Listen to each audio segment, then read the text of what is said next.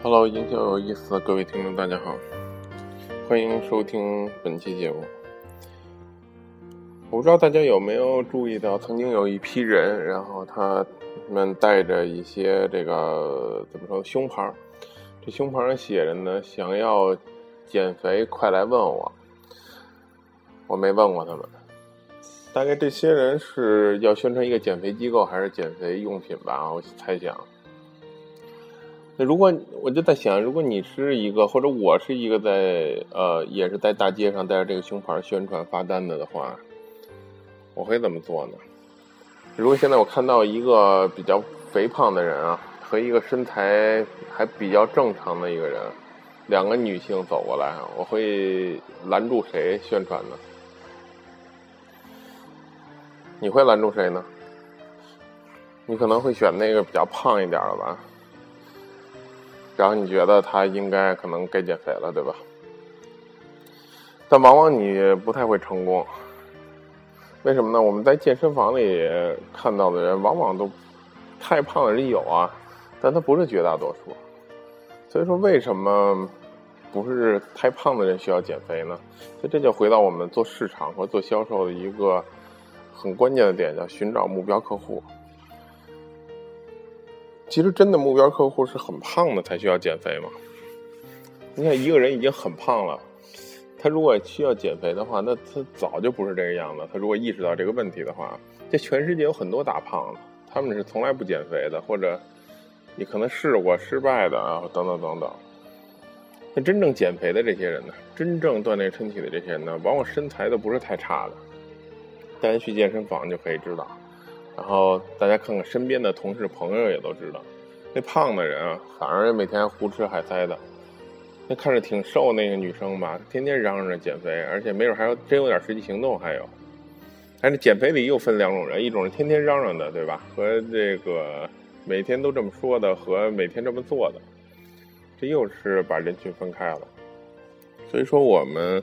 看待目标客户的时候，不要从表面上去分析一个人，而要找到他一个来龙去脉到底是怎么回事。比如说，如果我去发这个传单呢，我可能就会挑一些女性，她不是太胖，但可能多少又不一定特别太瘦的那种啊。比如说她不是皮包骨头这种，我就完全可以去宣传。那这个时候她可能就还挺惊诧，她觉得为什么找她，对吧？然后，但是她又会可能真觉得自己是不是有点发胖。这种人其实还是最关心减肥的事儿的，而不是那个巨胖的人。你天天如果找这种人，你肯定不太不会太成功的。但我们往往忽略这一点。从销售的角度上怎么看这个问题呢？就是我们还是从自己的角度出发，我们觉得谁胖，而不是这个人是不是觉得自己该减肥。这是两个很大的角度的区别。所以，当我们做销售工作的时候，也是我们觉得一个人。身材不错，或者觉得他英文不错，或者觉得他，嗯，各方面都还不错吧。但是我们要卖给他的这产品就是，呃，减肥的、健身的，或者是语言的这种东西，我们又不太敢卖，觉得他英语都这么好了，还用学吗？或者说他，你看他身材挺好了，我怎么跟他说这件事儿？其实完全不用担心，就是因为他为什么英语好，不就是因为他一直在努力学习吗？不就是因为他不太满足这方面，他不满意啊？那个身材也是一样的，他为什么练的还行？可能比其他的人保养的好一点。当然，除了 DNA 啊遗传的因素以外，可能就是一直在坚持健身。那从他才是真正有需求的人啊。所以我们看用户需求的时候，不要通过自己的判断，这就回到再回到我们以前说的叫到店即有需求。我们有时候从表面上很难看到一个人的需求，不要通过。这个以貌取人嘛，不要通过 Don't judge a book by its cover，对吧？看书也不能只看封面，对吧？